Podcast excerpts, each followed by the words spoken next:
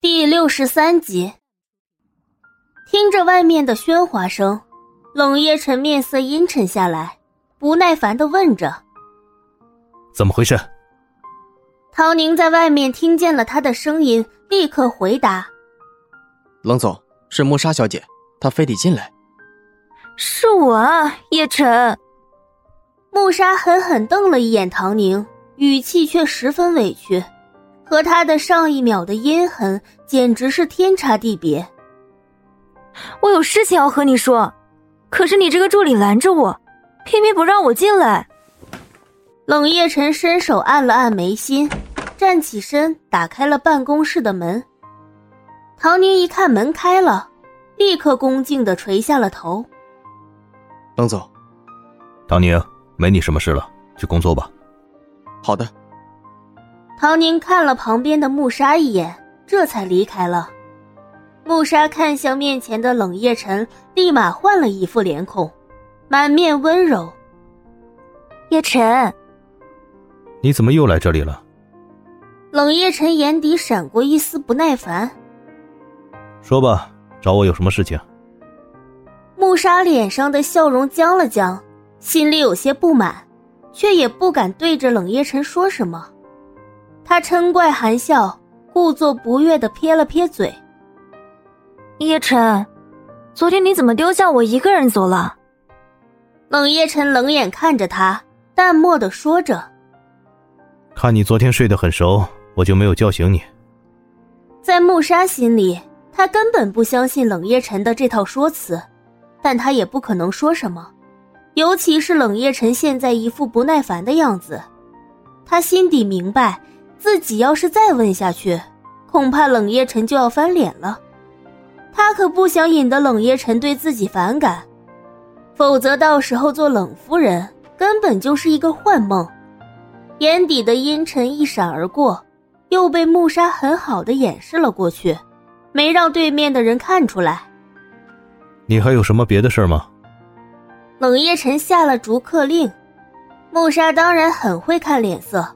否则也不会把冷夜晨的母亲哄得那么好。既然你忙着工作，那我就先走了，不打扰你了。穆莎说完，绽开一个甜甜的笑容，望着面前合上的那道门，穆莎陡然敛去了笑容。昨天的事情让他明白了，原来有这么多人想要看自己的笑话，眼底闪过一丝狠厉。他穆莎总有一天。会当上冷夫人的，到时候看谁还敢跟他对抗。想到这里，嘴角不禁勾起，穆莎转身便离开了。另一边，由于没有约到简若曦，李洛便只好带着简雄风出来买衣服，这正好也是简若曦的意思。简叔叔，您看看这件衣服怎么样？黎洛拿着一件衬衫，笑着问简父。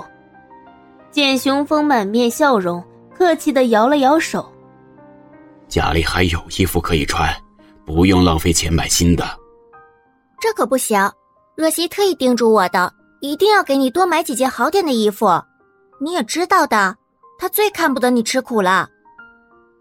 听到这样的话，简雄风便只好点了点头。那好吧，我就买件回去。黎洛带着简雄风到处看看，却不想在拐弯处正好碰上了同样在逛商场的穆莎，两人都微微一愣，没有想到会发生这样巧的事情。仇敌见面，分外眼红啊！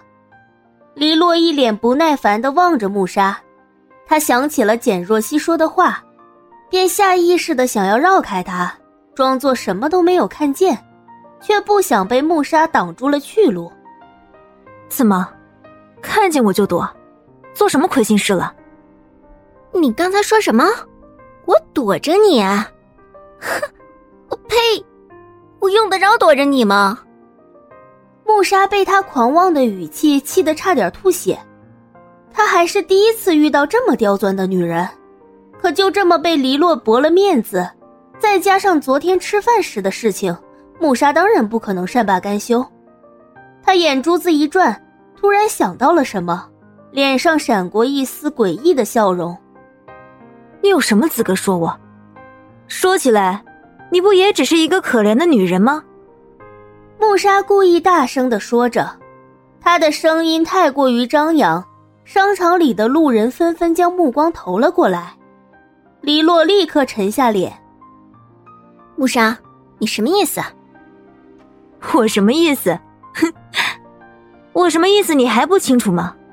以你的能力，怎么可能买得起这里的东西？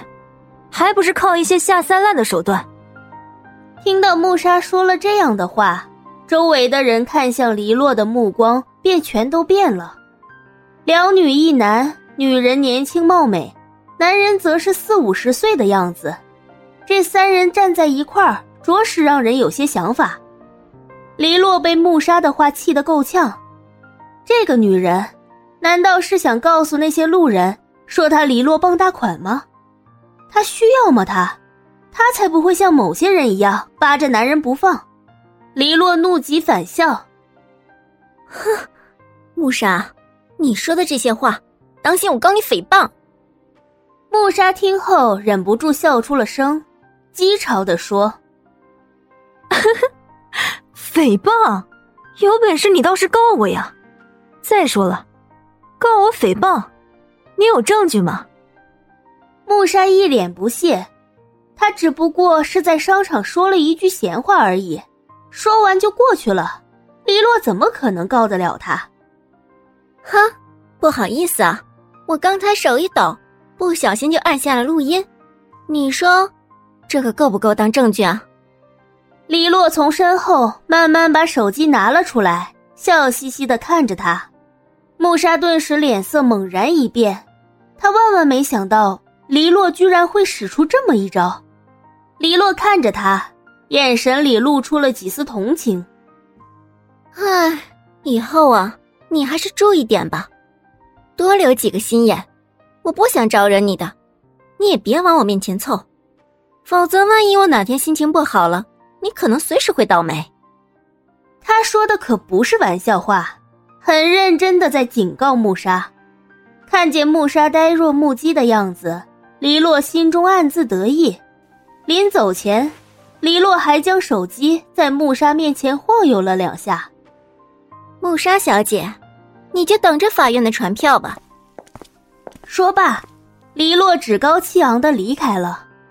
穆莎愣在原地，一时傻了眼。他要是被法院传唤，那麻烦可就大了。到时候不但名声上不好听，冷夜晨对他的态度也会更加不好。穆莎急得不知道怎么办才好。他突然想起李嘉诚是冷夜晨的朋友，还是个著名的律师，在 H 市的名声很大。对，找他，找他一定能胜诉。穆莎准备借冷夜晨的面子去找李嘉诚，却猛然间想到了昨天一起吃饭的事情。该死的！李嘉诚昨天是带着黎洛一起来的，他们两人的关系肯定不一般。这样的话，李嘉诚定然不会帮着他去对付黎洛。